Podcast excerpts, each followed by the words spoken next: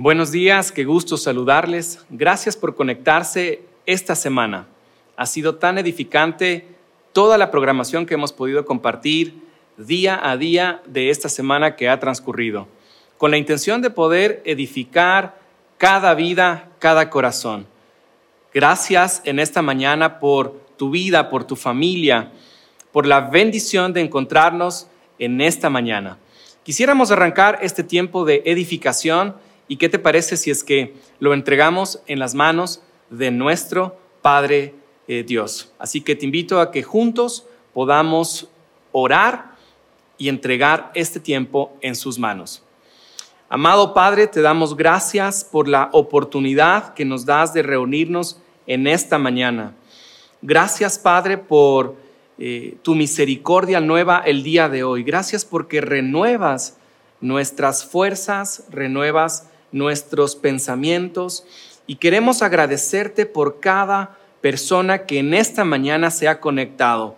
Gracias, amado Señor, por la oportunidad de seguir compartiendo y corriendo, Señor, esta carrera que tiene que ver, Señor, con eh, lo que estamos viviendo.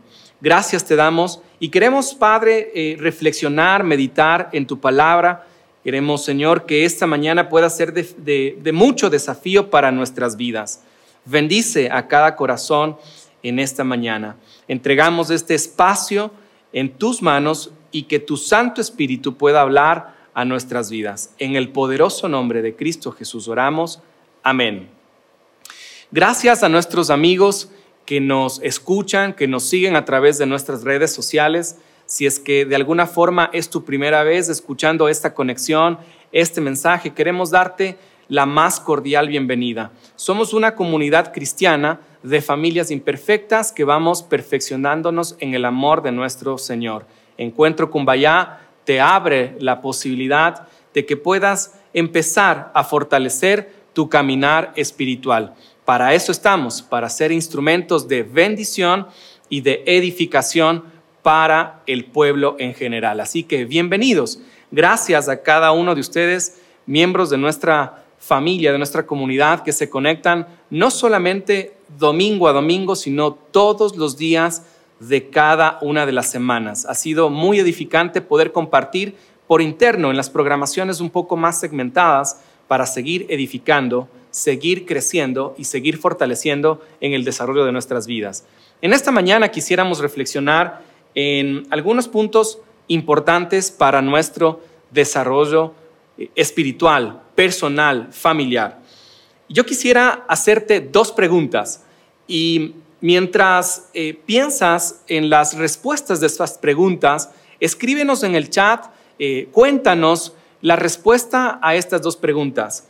La primera pregunta que te hago en esta mañana ¿Cuál ha sido la enseñanza más significativa durante este tiempo? ¿Cuál ha sido la enseñanza más significativa durante este tiempo? Puedes escribirnos en el chat, cuéntanos, cuéntanos por interno cuál ha sido esa enseñanza significativa como persona, como familia. Yo quisiera contarte un poquito cuáles han sido las enseñanzas para nosotros, como personas, como miembros de nuestra familia, y quisiera compartirte algunas respuestas en base a esta pregunta que te hago. La primera enseñanza significativa ha sido aprender a depender diariamente de nuestro Dios. La verdad es que la ansiedad, el temor, la frustración o la o la el incertidumbre de lo que va a pasar en el futuro, eso nos genera una, tensión muy fuerte, pero para quienes eh, hemos depositado nuestra confianza en nuestro Dios, créeme que la dependencia diaria, como dice la palabra, cada día tiene su propio afán. La dependencia diaria ha sido tan importante cuando uno tiene esos momentos de vulnerabilidad, acudir a su presencia hace que nuestro corazón pueda reactivarse, reanimarse, renovar. Entonces, esa ha sido una enseñanza muy significativa que yo te invito a que tú lo puedas eh, practicar. Ve y busca de la presencia de Dios. Y si tú no has experimentado de esa presencia sobrenatural de Dios, este puede ser un buen punto de partida para que tú empieces a caminar con Él. La segunda enseñanza significativa para mi vida ha sido la simplicidad de la vida. Mira, teníamos un afán en muchas, en muchas cosas de nuestra vida. Y creo que este tiempo se ha reducido a generar lo más simple, el valor más simple de las cosas. Hay muchas cosas que de pronto las teníamos, creíamos que teníamos un valor, pero en la realidad eh, no han sido tan valiosas. Como por ejemplo, eh, de alguna forma, eh, la ropa, la alimentación, los, temas materiales. Hay muchas cosas que, que han sido significativos en la simplicidad, de saber que fueron importantes, son importantes, pero no son nada más importante que la familia, que tu dependencia a Dios y otras variables. Mira, otra enseñanza significativa ha sido construir experiencias con tu núcleo familiar. Sabemos que en esta parte la realidad es muy distinta para todos, pero ha sido un desafío. ¿sí? Lloramos por cada una de las personas y las vidas más vulnerables para que la protección en la omnipresencia de Dios pueda llegar a esas familias con extrema vulnerabilidad. Pero algo significativo que nosotros hemos aprendido con mi familia es a construir experiencias que definitivamente van a marcar el futuro de nuestros hijos y de nuestra familia. La siguiente eh, enseñanza es la solidaridad en medio de la escasez. Hemos podido ser una posibilidad. Mira, como iglesia, como iglesia hemos podido ser una posibilidad para las familias más vulnerables. Y queremos seguirlo haciendo, no de lo que nos sobra, sino del el amor de lo que podemos entregar a través de nuestro Dios. Y también hemos sido eh, palpables en esa solidaridad con las personas. Hay muchas organizaciones, familias, eh, personas que están entregando, no de lo que les sobra, de lo que no tienen, por el amor, por el corazón, en la solidaridad que debemos mostrar en este día. Y la última enseñanza que hemos aprendido es la importancia del poder del ahorro. Sabes que eh, nuestra iglesia tiene un ministerio que lo ha puesto a beneficio de la comunidad eh, de cómo ayudar a manejar los recursos que Dios nos da, siendo Él el dueño, nosotros los mayordomos, ser los mejores instrumentos. Y el poder del ahorro ha sido una enseñanza tan significativa que cuando vienen las épocas de vacas flacas, em, el ahorro puede convertirse en una herramienta poderosa para que puedas generar un poco más de tranquilidad. Pero tu seguridad, nada, nada la cambia con respecto a la presencia de nuestro Dios. Estas han sido las enseñanzas significativas para nosotros. ¿Cuáles son, en este caso, para tu vida?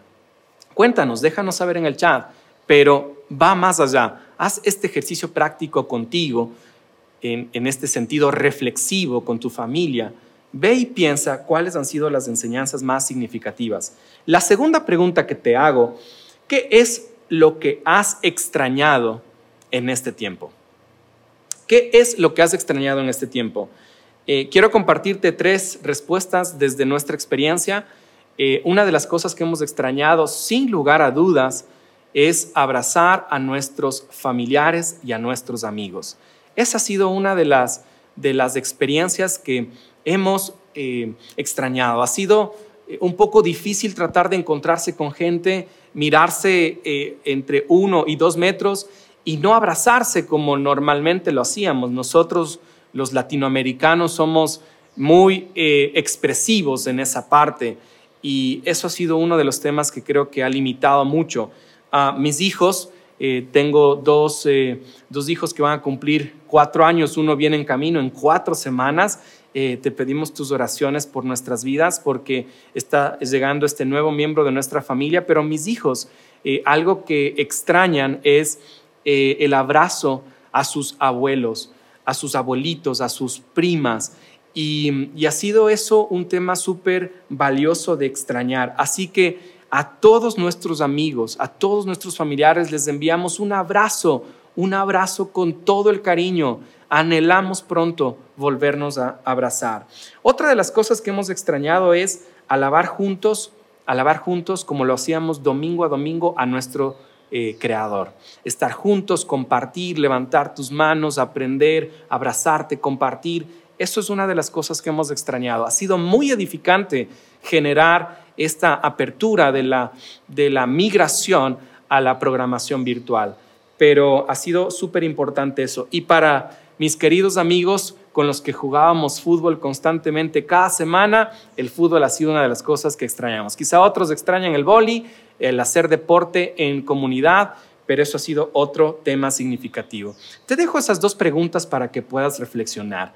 Pero mira, la palabra de Dios dice lo siguiente en el libro de Eclesiastés, si tú tienes tu Biblia, le, puedes abrir este pasaje. El libro de Eclesiastés es un libro súper rico en consejos prácticos cómo manejar el tiempo eh, en, este, en, este, mundo, ah, el afán de la vida. Eh, el libro de Eclesiastés tiene mucha riqueza. Yo te invito a que si es que tú puedes arrancar eh, una lectura diaria de este libro, te va a dar muchas herramientas significativas. Eclesiastés capítulo 9, versículo 11. Mira lo que dice la palabra en este texto me, encantó cuando lo leí porque me hizo pensar en algo eh, específicamente que lo vamos a reflexionar a continuación. Me fijé que en esta vida la carrera no la ganan los más veloces, ni ganan la batalla los más valientes, que tampoco los sabios tienen que comer, ni los inteligentes abundan en dinero, ni los instruidos gozan de simpatía. Y esta última frase es la que me llama la atención, sino que a todos les llega buenos y malos tiempos. A todos nos llega buenos y malos tiempos.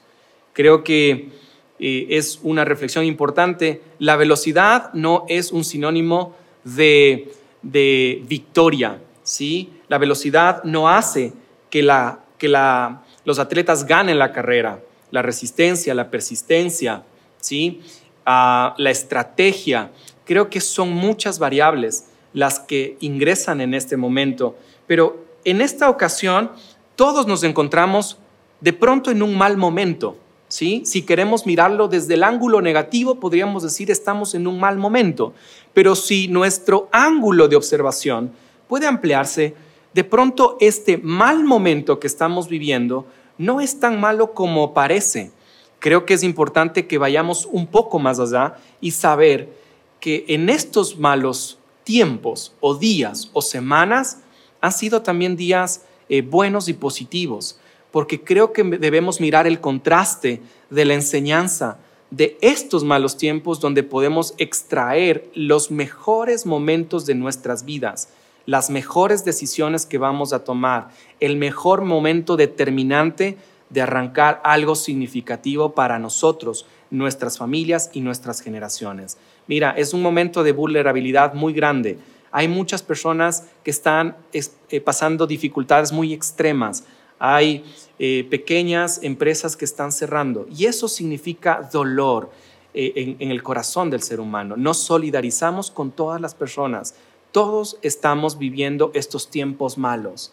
Pero en este paréntesis es importante que podamos mirar cuáles son las cosas buenas que están pasando en este tiempo, cuáles son esas enseñanzas significativas dentro de este tiempo. Y el desafío de lo que Jesús nos dice en el libro de Mateo 5:45 eh, con respecto a la ilación de Eclesiastés 9:11 eh, y, y la última frase de que todos, ¿sí? a todos les llega buenos y malos tiempos. El sufrimiento es parte de la vida. El sufrimiento puede sacar lo mejor de nosotros. No es fácil, no te estoy diciendo que el sufrimiento es algo divertido.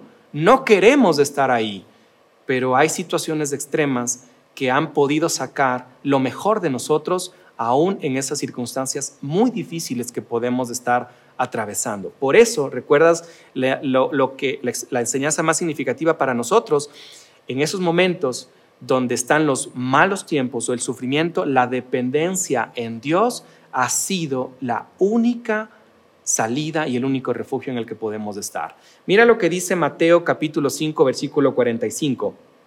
Jesús está hablando eh, sobre esta enseñanza y dice, su padre que está en el cielo, Él hace que salga el sol sobre malos y buenos, y llueva sobre justos e injustos.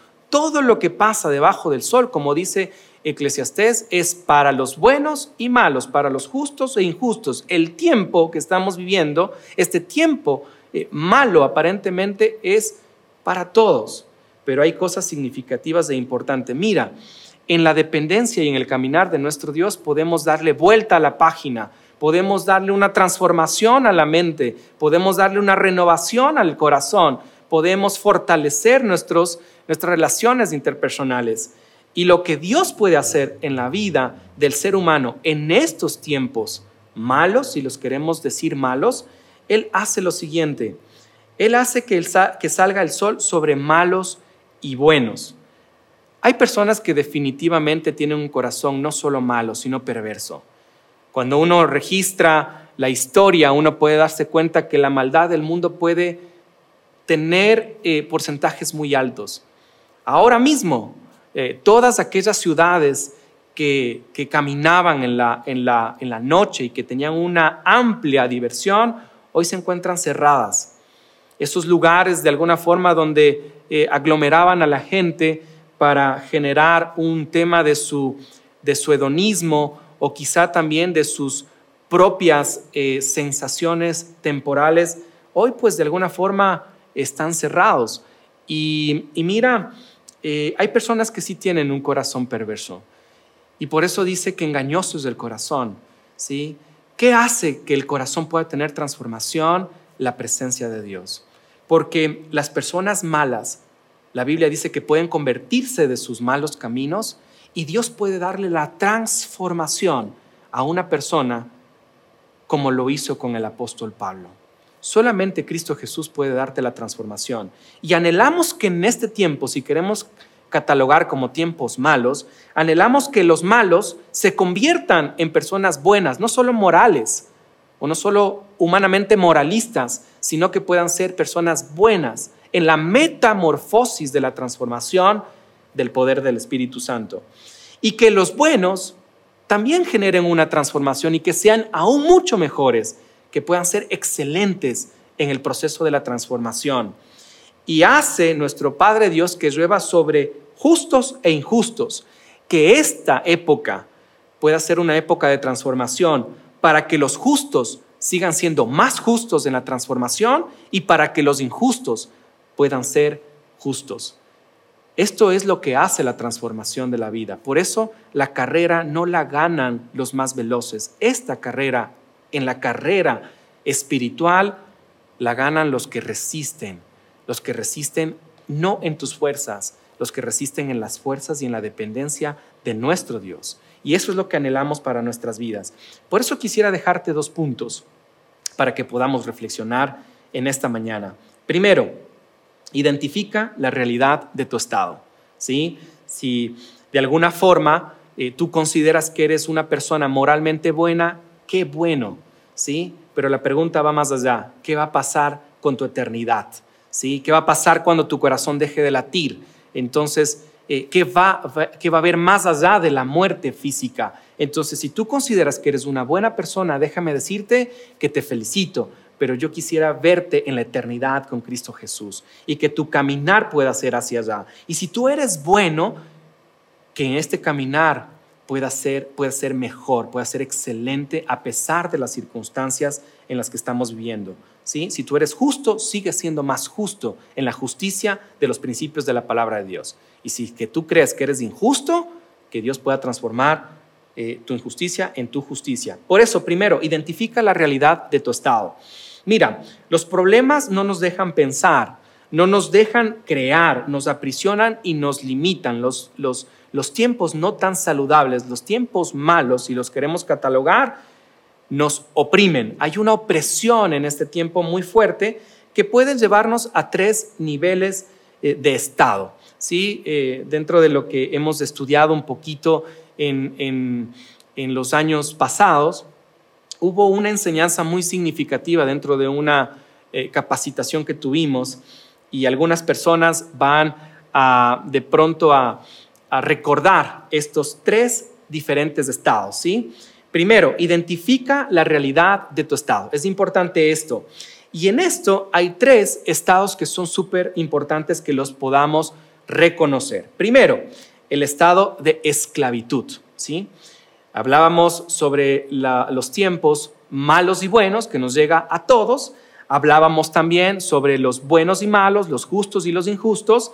Pero hay un estado de esclavitud o de negación. El corazón del ser humano no necesariamente acepta la condición en la que está viviendo. ¿Sí? Y esa condición puede ser un estado de esclavitud, esclavo a tus propias decisiones, esclavo de tus propias emociones, esclavo de ciertas relaciones interpersonales que no te construyen, esclavo de una variedad y un sinfín de cosas que nos atan. ¿Te has puesto a pensar si es que hay algo que te está atando? Y de pronto hay una negación. Todo mundo se da cuenta de las cosas. Eres el único que no se percata de que hay un estado de negación y de esclavitud en tu vida. Mira, en este estado de negación, yo, como persona, decido estar ahí porque estoy decidiendo en base a mi prudencia. Entonces, no necesariamente las personas se percatan de que están en un estado de esclavitud porque normalmente niegan las cosas. Y cuando tú les dices algo, la alarma se enciende y se ponen en una, eh, en, una posición de guardia, como que van a defender algo. Entonces, eh, de pronto hay dolor, de pronto estás esclavizado en el dolor. El dolor deforma el corazón del ser humano, lo deforma tanto que te puede alejar de tu creador y también de las personas que más aman a tu alrededor.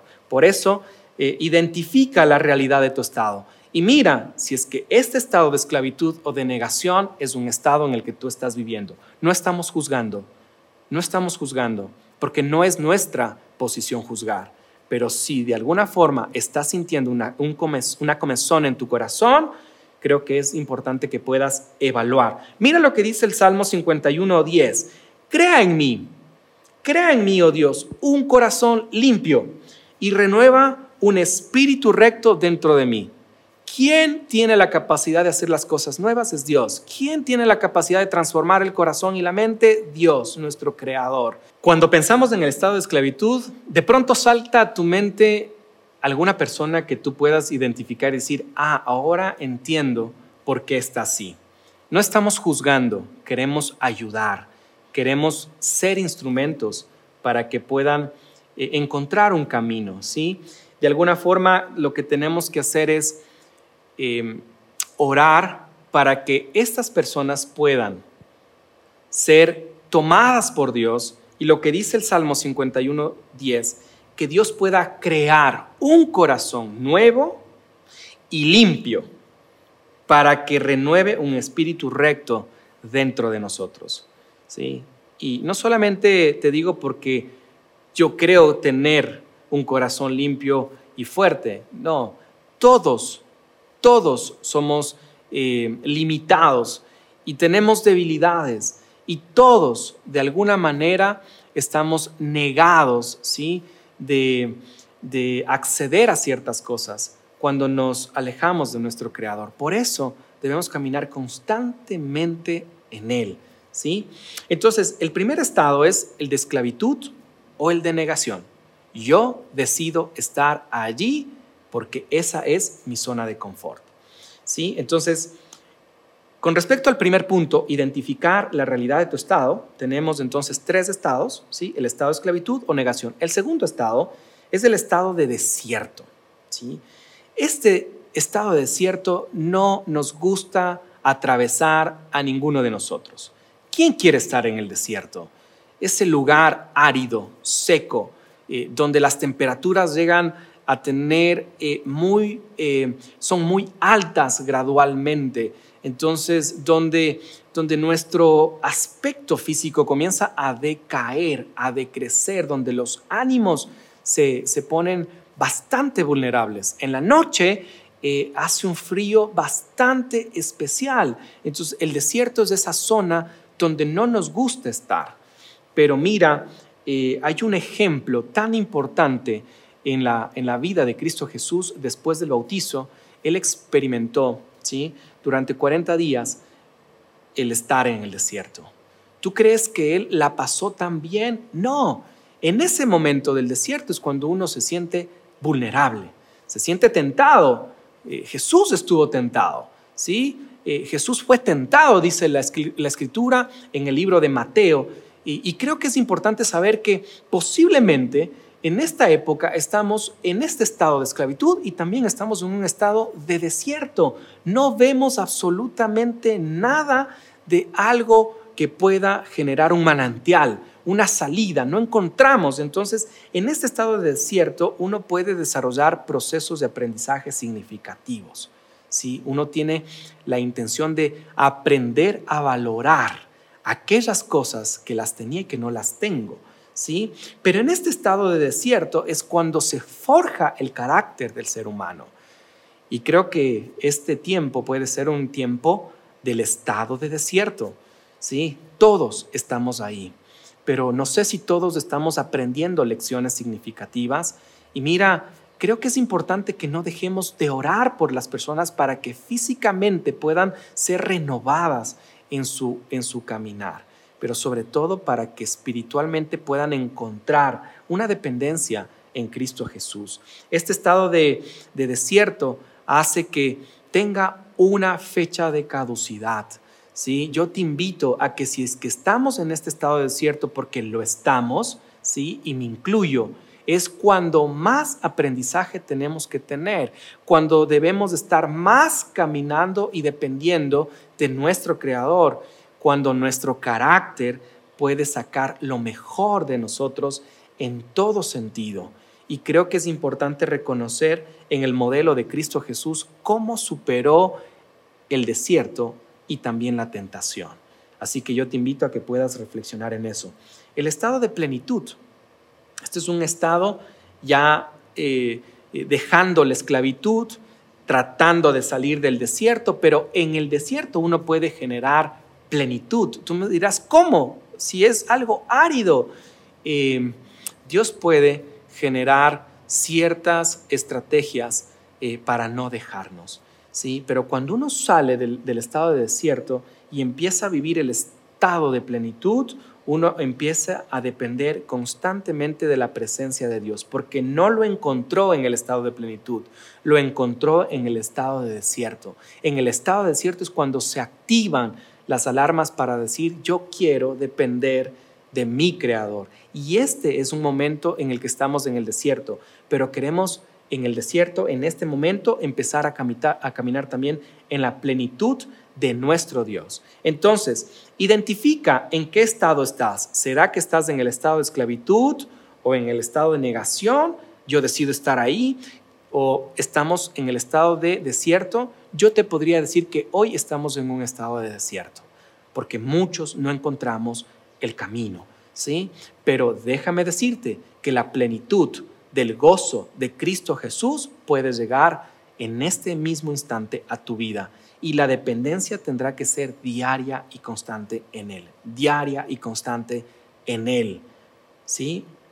Mira lo que dice Romanos 15:3, que Dios, quien nos da seguridad los llene de alegría, que les dé de la paz que trae el confiar en Él y que por el poder del Espíritu Santo los llene de esperanza. ¿Sí? Esta es una palabra significativa, una palabra especial para ti, que Dios quien da seguridad, Él nos da seguridad en medio del desierto. Él nos puede llenar de gozo y alegría en medio del desierto. Que la paz que trae el confiar en Él en medio del desierto, puede haber paz y confianza en Él, pero también puede haber poder en el Santo Espíritu de Dios que nos llena de esperanza. Este desierto va a pasar y tendremos que llegar al estado de plenitud con muchas enseñanzas significativas para dejar lo que hacíamos y poder volvernos de lo injusto a lo justo y de lo justo aún mucho más justo. Y quiero hablarte de este último punto, abrazar el cambio, ¿sí? Entonces, primero, identificar la realidad de tu estado. Segundo, abraza el cambio. Abrazar el cambio no es algo fácil. Nos resistimos al cambio, enfrentamos a, nos enfrentamos a realidades desconocidas eh, que nos intimidan, ¿sí? Derribamos nuestros niveles de comodidad en el cambio, dejamos, eh, dejamos de estar inseguros ah, y asustados y el cambio desafía nuestras expectativas, nuestras rutinas, nuestra comprensión del mundo y cómo vivimos en él. Eh, no nos gusta generar cambios. Ah, sacarnos de nuestra zona de confort no es tan, eh, no es tan buen negocio, ¿sí? Pero el cambio es necesario y hay que abrazarlo, ¿sí? Aquellas personas que se resistían eh, a usar la tecnología, pues ahora este, este tiempo nos ha llevado a que podamos hacerlo. Y no te sientas mal, es un proceso, ¿sí? Es un proceso, creo que hay que dejarnos acompañar. Entonces, mira, nuestras circunstancias han cambiado, ¿sí? Nuestras circunstancias han cambiado, nuestra programación cambió, nuestros hábitos han cambiado, los recursos han cambiado. Pero déjame decirte que esto de abrazar el cambio, hay alguien que no ha cambiado, sigue siendo el mismo, ayer, hoy y siempre. Las circunstancias han cambiado, pero Dios no ha cambiado. Él puede cambiar nuestras circunstancias y darle vuelta a la página para que abrazando el cambio con Él podamos generar procesos de transformación. Mira lo que dice Hebreos 13:8, Jesucristo es el mismo hoy, ayer, hoy y siempre. Él no ha cambiado. Mis ojos están puestos en ti, yo te daré instrucciones, te daré consejos, te enseñaré el camino que debes seguir.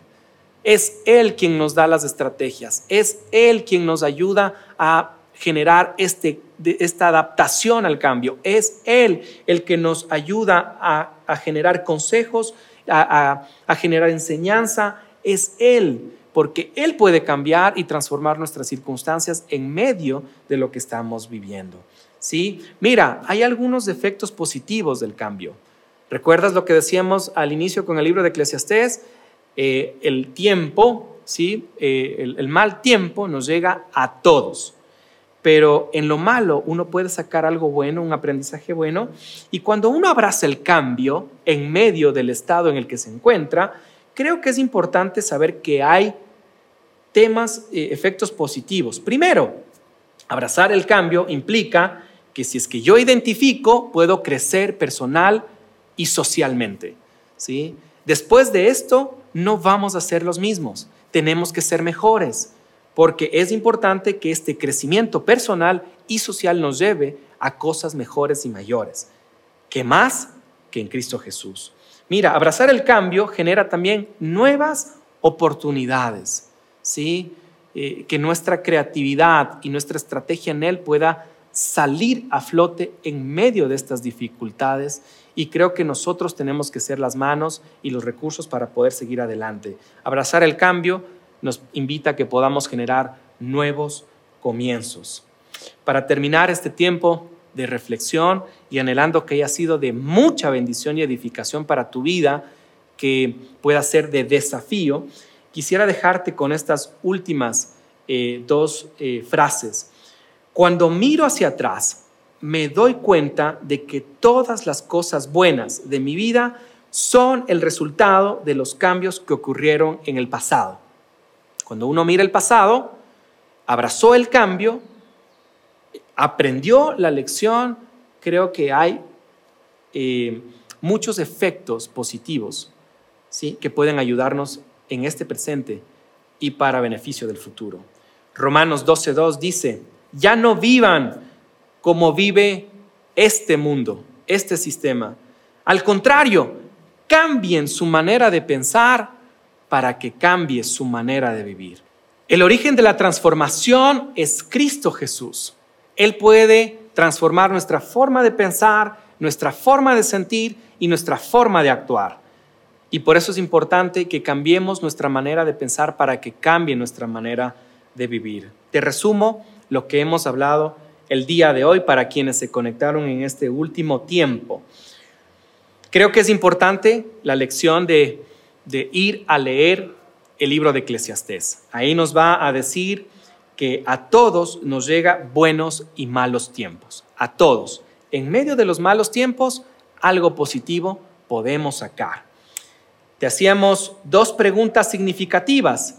¿Cuál ha sido la enseñanza que has aprendido en este tiempo? ¿Y cuál, qué has extrañado en este tiempo también? ¿Sí? Habíamos tratado dos puntos. Identifica la realidad de tu estado. Dentro de esta realidad tenemos tres estados. El estado de esclavitud o de negación, donde yo decido estar, el estado de desierto, donde a pesar de lo difícil puede empezar a generar procesos de aprendizaje, forjar nuestro carácter, y el estado de plenitud que puede arrancar con la dependencia en Cristo Jesús. Segundo, debemos abrazar el cambio. No siempre nos, gusta el, el cambio. El cambio puede ser positivo, ¿sí? Podemos crecer personal y socialmente, nuevas oportunidades y nuevos comienzos. Las circunstancias han cambiado, los hábitos han cambiado, los recursos han cambiado, pero Dios no ha cambiado. Y por eso es importante que transformemos nuestra mente, nuestro corazón en Él, porque transformando en Él podríamos caminar mejor.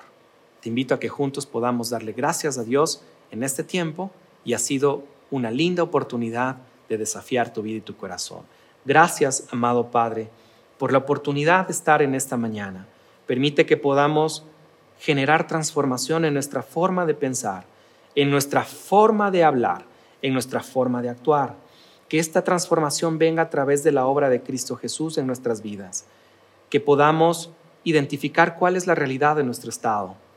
Que salgamos de ese estado de esclavitud que este estado de desierto que estamos viviendo generemos aprendizaje y dependencia. Que pronto podamos estar en este estado de plenitud donde tú estarás con nosotros todos los días, Señor. Y también que podamos abrazar el cambio, que no dejemos, Señor, que este cambio nos paralice, más bien que tengamos transformación. Gracias. Bendice a mis queridos amigos y hermanos en esta mañana. En el poderoso nombre de nuestro amado Salvador Cristo Jesús oramos. Amén. Que Dios te bendiga y te mandamos un fuerte y caluroso abrazo. Si te gustó esta prédica, te invitamos a que te suscribas a nuestro podcast y nos sigas en YouTube, Facebook e Instagram como Encuentro con Bahía. Además, recuerda que cada semana tendremos una prédica nueva para ti.